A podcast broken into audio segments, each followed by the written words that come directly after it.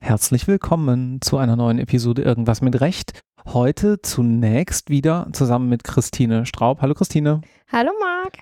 Und mit, wie seid ihr eigentlich verbandelt? Ihr seid, man kann nicht sagen Kolleginnen, ihr seid zusammen vereint bei Breaking Through in einem Projekt unterwegs. Mit Nadja ja. Haraschein. Hallo Nadja. Hallo Marc, hallo Ine. Hallo. Ich glaube, man kann auch Kollegin sagen, oder? Ja. Ja, okay. also würden wir so sagen. Jetzt nicht, dass die Staatskanzlei oder die Münchner Justiz wieder mit, deswegen sage ich, aber in dem Projekt seid ihr ja Kollegin. Ja. Und zwar bei Breaking Through. Und Breaking Through ist seit letztem Jahr, seit ja, Quartal 3, 23, schönerweise Kooperationspartner von IMR. Ihr habt hier vielleicht schon die ein oder andere Folge auch mit Christine zusammen gehört im letzten Sommer.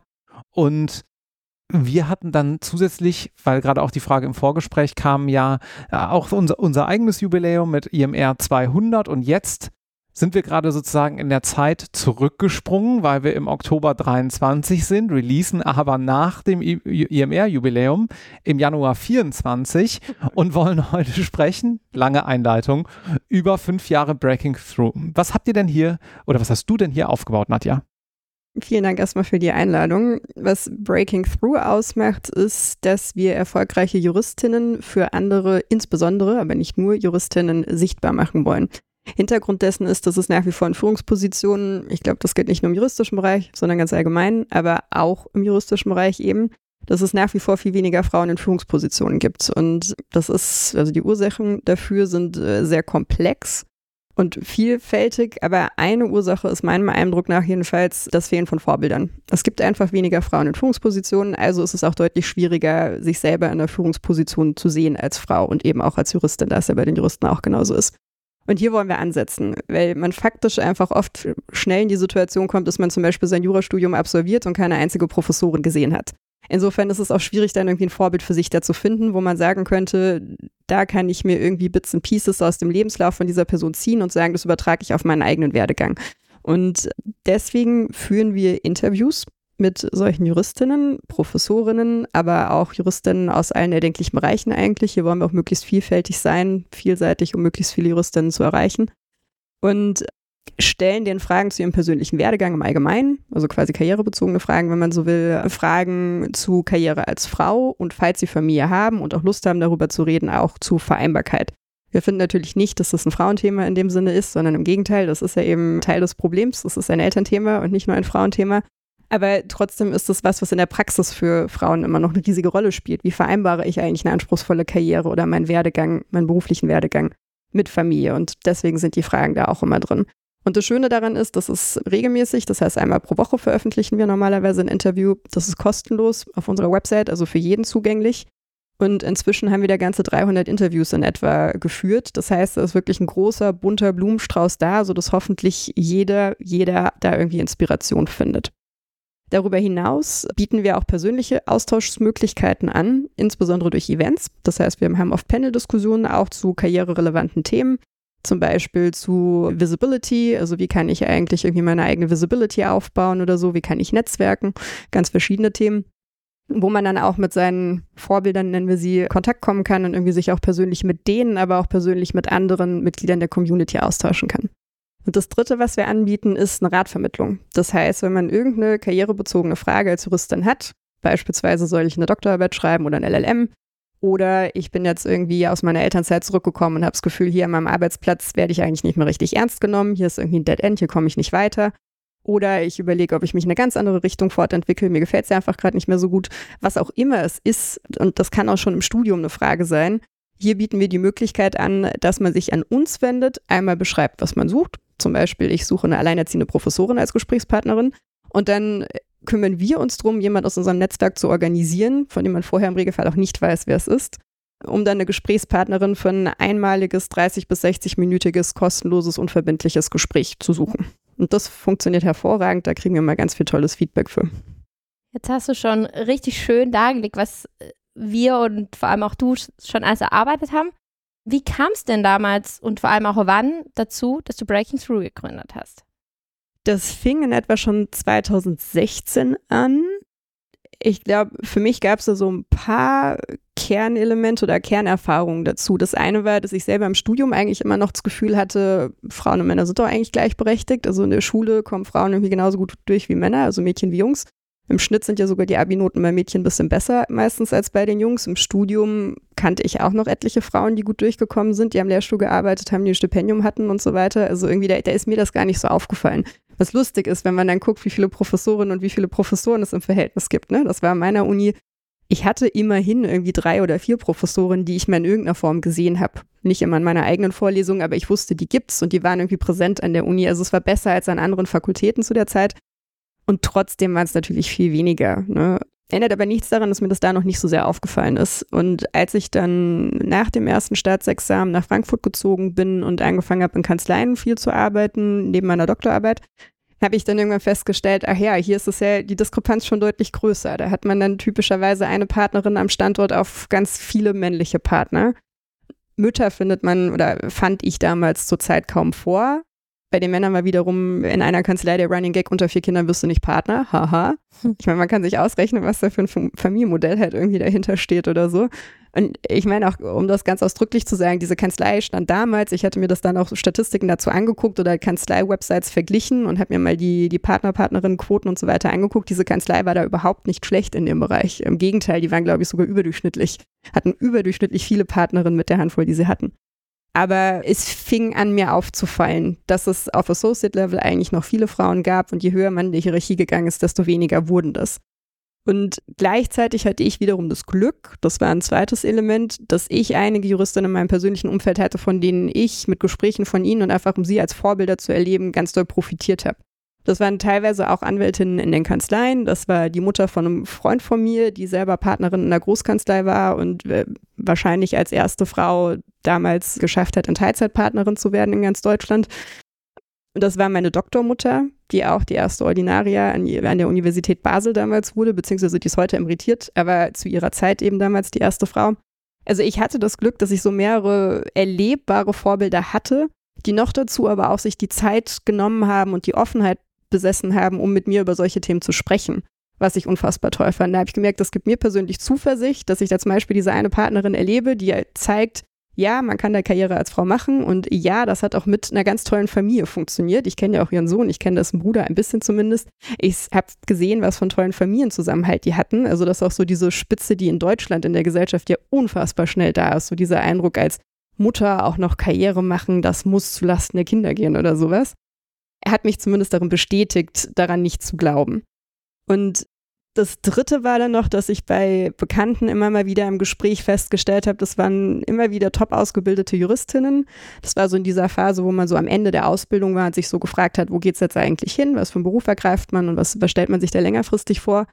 Und da kam öfters mal so, ja, ach, ich mache den Beruf mal zwei, drei Jahre, aber dann gehe ich raus. Und ist ja völlig legitim, also um welchen Job auch immer es sich handelt. Damals ging es speziell um Großkanzlei völlig legitim. Es gibt genug gute Gründe zu sagen, das ist nicht mein Traumjob. Aber der Grund war dann oft irgendwie, naja, ich will ja irgendwann Familie haben. Und das fand ich dann interessant, weil dann habe ich nachgefragt, ja, und warum, ja, das geht ja gar nicht zusammen. Mhm. Und da dachte ich so, okay, warum sagen Frauen, das geht nicht? Also es ist ja nicht, nicht nur der Eindruck, ist es schwierig oder man zahlt einen hohen Preis dafür, weil man wenig Zeit für seine Familie hat im Vergleich zu anderen Berufen, sondern der Eindruck ist ja scheinbar, es geht gar nicht. Während für Männer, wie gesagt, meine Erfahrung war, haha, unter vier Kindern wirst du nicht Partner. Sprich, für Männer stellt sich die Frage überhaupt nicht. Ne? Und da habe ich mhm. mich gefragt, woran liegt das? Und kam dann zu dem Schluss, na klar, das liegt am, am Fehlen von Vorbildern. Ne? Männer kommen nicht auf die Idee, das in Frage zu stellen, weil sie es ja am laufenden Band sehen können. Und für Frauen wiederum gibt es ja im Regelfall keine Partnerin oder Professorin oder so mit Familie, die sie eben als Vorbild erleben können, die für sie selbstverständlich macht, dass es gehen würde. Und das hat dazu geführt, dass sich in den Gesprächen zumindest dann einige so im Prinzip gedanklich von vornherein aus dem Rennen genommen haben und es ja gar nicht erst versucht haben. Und das kann ich sehr gut verstehen, also nicht falsch verstehen, no judgment oder so, kann es sehr gut verstehen. Aber gleichzeitig führt das natürlich in so eine Abwärtsspirale, weil dann geht es auch nicht weiter. Wenn man es nicht versucht, dann kann es ja auch gar nicht besser werden.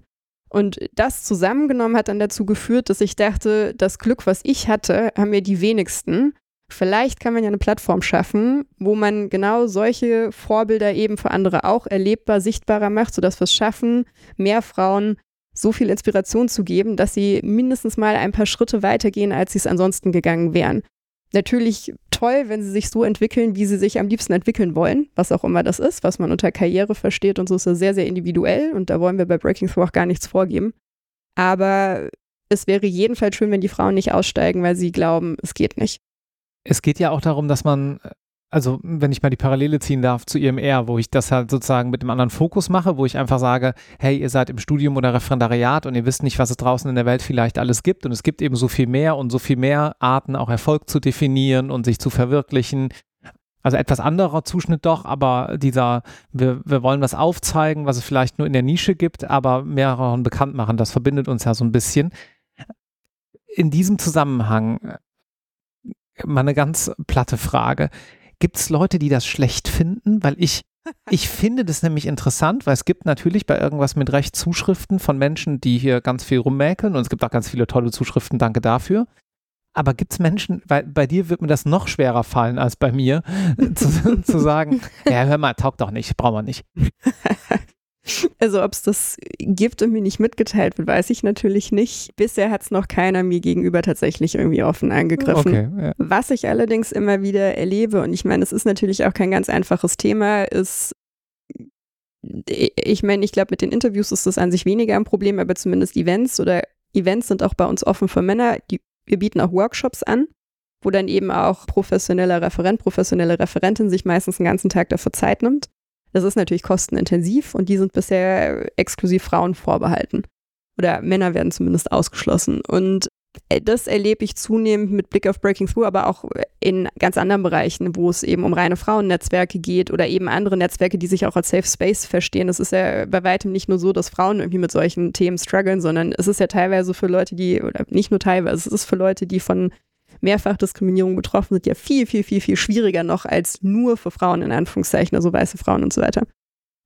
Ich glaube, das ist was, wo es immer mal wieder so ein bisschen Rechtfertigungsbedarf gibt, zumal auch gerne das Argument vorgebracht wird, naja, das widerspricht der Diversität. Wir wollen divers sein und weil wir divers sein wollen, muss das ja auch für jeden zugänglich sein. Ja, das hören wir immer wieder. Und zu den Events noch, da fällt mir auch ein, ich glaube, viele Männer wissen gar nicht, dass sie zu unseren Veranstaltungen kommen dürfen. Also wir, wir kriegen auch oft gar keine männlichen Bewerbungen. Also wir haben hier, insofern passt das gut, ungefähr so 60 bis 80 Prozent männliche Hörer und das schwankt natürlich sehr stark von Thema zu Thema. Insofern, mhm. liebe Leute, jetzt mal in den Shownotes gerade gucken, da verlinken wir das und dann ändert sich das vielleicht in Zukunft. Wir haben viele tolle Events ja in Aussicht. Ja, genau. ja, aber also gleichzeitig muss ich ehrlich sagen, ich bin auch gar nicht sicher, ob also es ist vielleicht Teil ja. des Problems, dass die Leute es nicht wissen oder sich dann auch nicht ganz so sehr angesprochen fühlen, wenn es als ein Netzwerk ist, das als Frauennetzwerk wahrgenommen wird oder so. Ist ja auch irgendwie verständlich, ne? Auf der anderen Seite frage ich mich auch, wie sehr denn die Männer auch genau an solchen Themen interessiert sind manchmal. Da habe ich neulich gesehen, einer der Referenten, der heute bei unserem Jubiläumsfest, was heute stattfindet, anlässlich unseres fünfjährigen Jubiläums auch auf dem Panel sein wird, ein engagierter Vater, der war auf einer Veranstaltung eingeladen vom Netzwerk multikultureller JuristInnen mit einer Hita Toms zusammen und es ging um Vereinbarkeitsthemen. Und der hat danach auf LinkedIn einen Post veröffentlicht, wo er gesagt hat, ich bin so enttäuscht. Hintergrund, von der Anwaltschaft, die da waren, kein einziger Mann war da. Kein einziger. Ah, interessant. Und das war ein offenes Event. Ne? Auch das Netzwerk multikultureller JuristInnen ist nicht auf Frauen zugeschnitten, sondern auf Menschen mit anderem Hintergrund. Und auch da bitte nicht falsch verstehen. Ich glaube, das wäre, also auch wenn die Veranstaltung jetzt irgendwie gezielt an weiße Männer gerichtet gewesen wäre, ich glaube nicht, dass das anders gewesen wäre. Und ich glaube auch, dass diese Veranstaltung offen für alle war. Also. Was ist denn der Hintergrund? Glaubst du, Männer haben äh, Sorge, wenn sie sich zu sehr mit so, so Familienthemen, guck mal, wie voreingenommen meine Ausdrucksweise ist an der Stelle, aber ja, ich glaube, so ist die Denke hier und da, mit solchen Familienthemen beschäftigen oder zumindest damit öffentlich auch äh, positionieren, dass sie dann irgendwie als lame duck wahrgenommen werden. Ist das immer noch die Sorge, die man da so im Hinterkopf hat oder wo kommt es her? Also ein Stück weit kann ich da nur spekulieren. Ich habe das teilweise von Männern tatsächlich auch offen so, also habe mit Männern gesprochen, die das offen so eingeräumt haben. Das waren allerdings immer noch nur eine Handvoll oder so, so dass ich jetzt nicht zwangsläufig sagen würde, das war repräsentativ, bin ich mir ganz sicher. Das weiß ich einfach nicht. Aber ich kann es mir sehr gut vorstellen. Ich meine, in unserer Gesellschaft ist es ja nach wie vor ein Thema, was insbesondere Frauen zugeschoben wird. Frauen exponieren sich mit dem Thema auch jedes Mal, aber man geht auch immer noch Karriererisiken ein, wenn man zum Beispiel in Teilzeit arbeitet und ähnliches. Ne? Mhm. Ähm, für Frauen ist es halt nur viel anerkannter oder die Erwartungshaltung ist ja sogar da, dass Frauen das bitte machen sollen. Während man als Mann tatsächlich, glaube ich, da auch faktisch mehr abgebügelt wird. Mhm. Liebe Grüße an Andreas Dimmling, hier irgendwann in IMR vor 30 Folgen gewesen, äh, Partner in Teilzeit. Wir verlinken die Folge. Cool. Auch mal ein Gegenbeispiel. Sehr cool, auf jeden Fall. Um nochmal zurückzukommen, du hast jetzt die letzten fünf Jahre so viele tolle Vorbilder getroffen. Sind da Begegnungen, äh, irgendwelche Sätze, äh, irgendwas hängen geblieben? Also so, was du sagst, das ist sowas, was wirklich entscheidende Momente für dich waren? Highlights?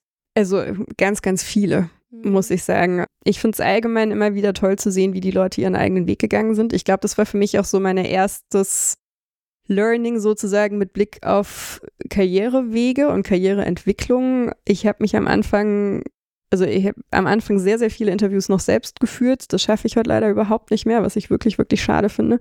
Aber am Anfang habe ich wirklich viele geführt und ich fand so spannend zu sehen, kein Weg hat dem anderen geglichen die Frauen haben alle einen ganz eigenen Weg für mhm. sich gefunden. Und das fand ich auch total ermutigend wieder, um halt zu sehen, okay, es gibt halt nicht den einen richtigen Weg, insofern gibt es aber auch nicht den einen falschen Weg. Und es gibt viel weniger geradlinige Wege, als man vermuten würde, oder? Das auch total. Ja. Und ich meine, ich finde, das fängt schon mit so banalen Fragen an, aber die sich ja viele, insbesondere Frauen stellen. Wie, wann ist eigentlich ein guter Zeitpunkt, um Kinder zu kriegen? Irgendwie zwei bis drei Jahre nach Karriereeinstieg ist gefühlt irgendwie doof, weil man hat gerade angefangen und geht gerade wieder raus. Ne? Wenn man es nach hinten schiebt, wird es auch nicht so viel besser, weil die Karrierewege ja typischerweise recht lange sind. Das heißt, irgendwie so erstmal Professorin, erstmal Partnerin werden etc. ist halt auch irgendwie zeitlich schwierig und vielleicht möchte man ja auch gar nicht so alt werden. Auf der anderen Seite ist unsere Ausbildung ja auch jetzt nicht gerade super familienfreundlich. Insofern gefühlt passt es halt irgendwie nie. Mhm. Aber genauso gut kannst du dann ja auch sagen, dann ist ja immer gut. Also es ist immer gleich gut. Und kannst du das positiv drehen irgendwie, ne? Und das war, glaube ich, allein schon eins von ganz vielen Sachen, wo ich gemerkt habe, das hat mich irgendwie auch beeinflusst. Mhm. Und ich weiß, wir können das rausschneiden, wenn es zu privat ist, aber dann muss man sagen, du weißt, wovon du sprichst, weil du hast selbst auch Kinder, ne? ja. Also das ist jetzt nicht, als würdest du ja. sagen, ja, das habe ich hier alles irgendwo gehört im Raum, sondern ja, du hast ja. das für dich selbst ja auch irgendwie umgesetzt. Absolut. Und ich meine, auch das ja, das war sogar vor der Gründung von Breaking Through. Möglicherweise hat das auch unbewusst eine Rolle gespielt. Wir haben es jedenfalls später bei Breaking Through auch aufgegriffen, indem wir bei Breaking Through auch eine Handvoll, wir nennen es Alltagshelden-Interviews geführt haben. Das heißt, wir interviewen anonym Juristinnen, die in der Ausbildung schon Kinder bekommen haben und cool. bieten da auch Erfahrungsberichte an. Und ich habe einen solchen mal gelesen, noch bevor es Breaking Through gab, als ich selber mit meinem Mann so, wir uns gefragt haben, möchten wir jetzt ein Kind noch in der Ausbildung bekommen? Also bei mir war das während der Doktorarbeit nach dem ersten Staatsexamen und bei ihm war es während des Referendariats. Danach wollt, hat er noch seine Doktorarbeit fertig gemacht oder sich nochmal an die gesetzt und dann als Anwalt angefangen. Und ich habe mich da schon sehr viel natürlich gefragt, wenn ich jetzt ein Kind im Referen in meiner Doktorarbeit bekomme, ich muss ja auch noch mein Referendariat machen und ich mache auch den Berufseinstieg mit Kind. Das ist ja nochmal eine ganz andere Hausnummer, potenziell jedenfalls. Mhm. Ähm, zumal ja auch das schon viel mehr Vorurteile triggert bei anderen. Das heißt, das eine ist, bin ich dann auch wirklich so leistungsfähig, dass ich die Leistungen abrufen kann, die ich selber abrufen möchte? Kann ich meine eigenen Erwartungen da eigentlich noch erfüllen? Oder verbaue ich mir da vielleicht schon einfach auf dem, auf der Ebene ganz viel? Und die zweite Frage war zusätzlich, selbst wenn ich es schaffe, diese Leistung abzurufen und tatsächlich irgendwie mit den Noten auch durch die Examine oder durchs zweite Examen zu kommen, die ich gerne hätte, was ja auch ohne Kinder schon, weiß man ja nie, ne?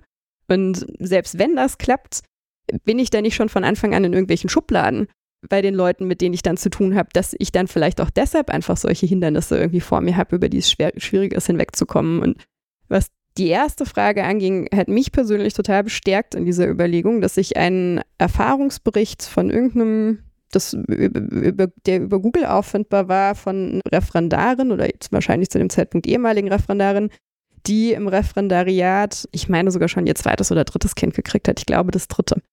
Sie hat sehr praktisch und sehr anschaulich geschildert, wie sie das Examen damit hingekriegt hat. Und ihr Fazit war, ja, es ist sicher anstrengend, aber es ist machbar. Mhm. Und dann dachte ich mir, okay, wenn die das mit drei Kindern hingekriegt hat, dann kriege ich das mit einem auch irgendwie hin. Und es hat dann auch geklappt. Natürlich anstrengend und natürlich irgendwie eine riesige Herausforderung. Trotzdem kann ich sagen, für mich war es genau richtig. Ich würde es wieder so machen. Wir haben viele Kolleginnen bei Breaking Through, die auch im Referendariat mehrere Kinder bekommen haben sogar. Also es gibt viele Vorbilder. Hast du denn dann, also fünf Jahre ist jetzt eine Zeit, da kann man auch mal ein Fazit ziehen. Hast du, kannst du sagen, es gab irgendwelche Veränderungen in den letzten fünf Jahren aus deiner Wahrnehmung? Du hast ja quasi dieses Themenfeld Gleichstellung intensiv begleitet und äh, beobachtet. Ja, würde ich schon sagen. Ich würde sogar ein Stück weit vorher anfangen. Also das erste Mal über Breaking Through nachgedacht habe ich, wie gesagt, 2016. Gegründet wurde es aber erst 2018. Also dazwischen liegen mhm. ja zwei Jahre. Und 2016 habe ich mir ehrlich gesagt auch noch sehr viele Gedanken gemacht, inwieweit es für mich, also inwieweit ich mich tatsächlich mit dem Thema exponieren will. Auch hier vor dem Hintergrund, dass ich Angst hatte, in irgendwelche Schubladen gesteckt zu werden und dann darauf reduziert zu werden und dass meine sonstigen Leistungen an der Stelle gar nicht mehr relevant wären, sondern man sagen würde, naja, jemand, der sich mit dem Thema derart exponiert, mit dem möchten wir eigentlich nicht so gerne zusammenarbeiten oder so. Ich bin dann schwanger geworden und habe dann gedacht, okay, ich konzentriere mich jetzt erstmal bis zur Geburt auf meine Doktorarbeit und lege das Projekt erstmal nochmal zur Seite. Und als mein Sohn dann geboren war, gab es dann nach ein paar Monaten so immer wieder so Momente, wo ich gemerkt habe, jetzt gerade kann ich nicht an der Doktorarbeit arbeiten, zum Beispiel weil er krank ist und ich ihn irgendwie im Kinderwagen durch die Gegend fahre oder so. Was ich super einfach machen kann, ist an der Stelle ein Telefonat führen mit einer Juristin, die ich davon überzeugen möchte, ein Interview mit uns zu führen. Und so hat es wunderbar gepasst. In der Zeit habe ich das aufgebaut. Das hat sehr gut äh, funktioniert. Und das erzähle ich deshalb, weil bis zum Launch war es ja dann schon 2018. Ich hatte das Gefühl, dass sich in der Zeit was verändert hatte. 2018 war das quasi das richtige Projekt zur richtigen Zeit, weil das Thema jedenfalls Gender Diversity 2018 auf einmal da war in Deutschland. Während ich 2016 das Gefühl hatte, da hätte man noch sehr viel mehr Vorbehalte gehabt. Das ist sehr ähnlich, eine ähnliche Entwicklung wie, ich glaube, heute haben viel weniger Personen ein Problem damit zu sagen, ich sehe mich als Feministin oder als Feminist, als irgendwie noch vor zehn Jahren oder so, hatte das noch eine ganz andere Konnotation teilweise deswegen, ich glaube, das, das war die erste Entwicklung, die ich gesehen habe. Jetzt innerhalb dieser fünf Jahre seit der Gründung, ich habe das Gefühl, das Thema ist größer geworden. Es ist auch mittlerweile mehr als Gender Diversity. Auch in Deutschland sieht man mittlerweile, dass es ein intersektionelles Thema eigentlich ist. Und insofern hat sich da einiges getan. Ich glaube, die Awareness ist größer geworden. Auf der anderen Seite glaube ich, so richtig zahlenmäßig, wenn man sich so die meisten Statistiken anguckt, hat sich in Führungspositionen, glaube ich, noch nicht so viel verändert, wenn man ehrlich ist. Aber ich habe so ein bisschen die Hoffnung, ich glaube, gerade auch so bei äh, jüngeren Generationen wird es ja teilweise auch dann irgendwie zunehmend stärker eingefordert. Ich habe nach wie vor die Hoffnung, dass es irgendwie in die richtige Richtung geht. Ja, zum einen, weil was die Abschlussdaten angeht, immer noch überproportional, immer noch mehr Frauen zweites Examen machen als Männer, ein paar Prozentpunkte mehr die Examiner sind genauso gut, selbstverständlich, wenn nicht sogar hier und da mal besser im Durchschnitt. Und dann verschwinden sozusagen, äh, wenn man jetzt auf die Sichtbarkeit abstellt, halt viele davon wieder. Insofern ganz schön, dass ihr da was gegen tut. Sollen, also möchten wir halt auch da möglichst viel abbilden, wenn man von starken Extremen vielleicht mal absieht. Aber grundsätzlich ist uns das sehr, sehr wichtig. Und man muss auch sagen, also ich finde toll, dass der DJB das macht. Wir machen das aber nicht, dass der DJB eben gerade auch politische Arbeit leistet. Ne? Da gibt es auch eben, äh, der DJB verfasst ja regelmäßig Stellungnahmen zu politischen Themen wie Gesetzesentwürfen etc. Und ich finde, der DJB leistet da unfassbar wichtige Arbeit. Und ich glaube, wir können in Deutschland oder die meisten Frauen, auch Kinder, also die, äh, was die Rechte von Kindern angeht, können wir auch froh sein, dass es den DJB gibt, der ja darüber auch durch die Zahl der Mitglieder und so weiter eine gewisse Verhandlungsmacht irgendwie geschaffen hat, sozusagen, oder eine gewisse Möglichkeit geschaffen hat, darauf auch Einfluss zu nehmen. Was Vergleichbares gibt es nämlich, glaube ich, tatsächlich nicht in Deutschland. Mhm. Aber ich meine, da, das war auch in der Gründungsphase mal kurz eine Überlegung. Wir haben es dann auch bei so Situationen wie als wir den Instagram-Kanal aufgesetzt haben, uns auch nochmal aktiv damit beschäftigt, inwieweit wollen wir solche Stellungnahmen oder so auch irgendwie aufnehmen oder nicht. Aber haben dann auch gezielt gesagt, ich meine, es macht ja auch keinen Sinn, irgendwie dem DJB das Wasser an der Stelle abzugraben oder so, ne? Also ich finde das toll, dass der DJB das macht und ich finde auch toll, wenn Menschen sich dafür engagieren, aber dann finde ich, macht es eher Sinn zu sagen, okay, toll, dann engagier dich an der Stelle doch im DJB und verstärke noch dessen Stärke, um daran weiterzuarbeiten. Wir setzen einfach an einer anderen Stelle an. Da kommen wir wieder zu dem Punkt, dass es halt an und für sich, warum immer noch weniger Frauen in Führungspositionen sind oder warum Frauen immer noch nicht die gleichen Chancen wie Männer haben. Letzteres ist ja noch ein viel größeres Thema als jetzt nur das Thema Karriereentwicklung. Ne? Aber das ist halt ein sehr, sehr vielseitiges, komplexes Problem. Und es braucht ein Riesenmosaik, oder es ist wie ein Riesenmosaik und es braucht ganz, ganz viele Mosaiksteinchen, um dieses Problem irgendwann mal aufzuheben. Und wir sind halt ein Stein davon. Und wir können auch nur da ansetzen. Mit wem würdest du gern mal ein Interview führen, der bislang noch nicht dabei war? Es muss jetzt keine konkrete Person sein, das wird ein bisschen viel Druck aufbauen, aber ich sag mal so eine. doch, eine doch, muss es. Das ist nämlich unsere Abschlussfrage. ich habe Nadja schon angekündigt, dass sie diese Abschlussfrage auch beantworten muss. Naja, mit Entschuldigung, wenn ich Alles gut. Also gerade weil du auch gesagt hast, es muss gar nicht unbedingt jemand sein, mit dem man tatsächlich jetzt ein Interview führen könnte. Ich meine, wem ich natürlich unfassbar gerne ein Interview geführt hätte, wäre Ruth Bader Ginsburg zum Beispiel gewesen, ne? Oder auch jemand wie Michelle Obama oder so, ne? Soll jetzt überhaupt nicht heißen, dass es im deutschen Markt nicht auch ganz, ganz, ganz tolle Vorbilder gibt, aber die sind eben für uns deutlich erreichbarer. Die haben wir ja auch interviewt. Ruth Bader Ginsburg ja leider Wird verstorben. ja. Genau, Michelle Obama, Versuch wert. Also wir, wir haben allgemein, 700.000 Euro bei Bits und Pretzels neulich. Bist du dabei? okay, da sind wir nicht dabei. also versuchen kann man ja alles immer, ist jedenfalls so unsere Einstellung. Im Zweifel fragen wir einfach mal nach und wenn halt keine Rückmeldung kommt, dann kommt keine Rückmeldung. Auch nicht so schlimm, man verliert ja nicht viel dabei. Mhm. Aber das wären zwei Kandidatinnen, die mich definitiv sehr interessiert hätten. Ja, das war eigentlich unsere Abschlussfrage. Ja, wunderbar. Dann vielen herzlichen Dank. Wenn ihr das jetzt hier gehört habt, unbedingt mal vorbeischauen. Wie gesagt, Link in den Kommentaren. Was habt ihr für eine Domain? breakingthrough.de, ne? .de und .ch. Wir sind ja eine Plattform, die in Deutschland und der Schweiz aktiv ist. Wir sind aber auch der Überzeugung, dass der deutsche und der Schweizer Markt sich sehr voneinander unterscheiden. Und insofern macht es Sinn, dass wir in Deutschland überwiegend deutsche Juristinnen porträtieren und in der Schweiz überwiegend Schweizer Juristinnen. Und deswegen gibt es eben diese zwei Domains. Gut, dass wir das nochmal untergebracht haben. Das wäre uns hinübergefallen. Vielen Gerne. herzlichen Dank. Danke. Ich danke euch. Tschüss.